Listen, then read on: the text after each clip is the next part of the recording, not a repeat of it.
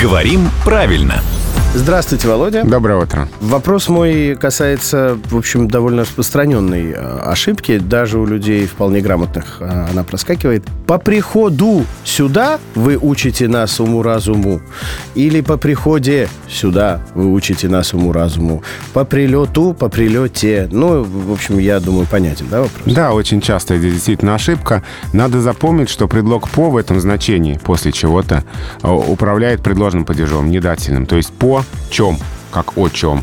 По завершении, по окончании, по приезде, по приходе сюда, по прилете в город и так далее. То есть мы ориентируемся на «по», да? Ну вот здесь вот «по» нас сбивает, потому что «по» часто с дательным падежом сочетается. Совершенно да. верно. Но получается, как нам просто запомнить? Запомните, подставлять другую форму предложенного падежа о прилете.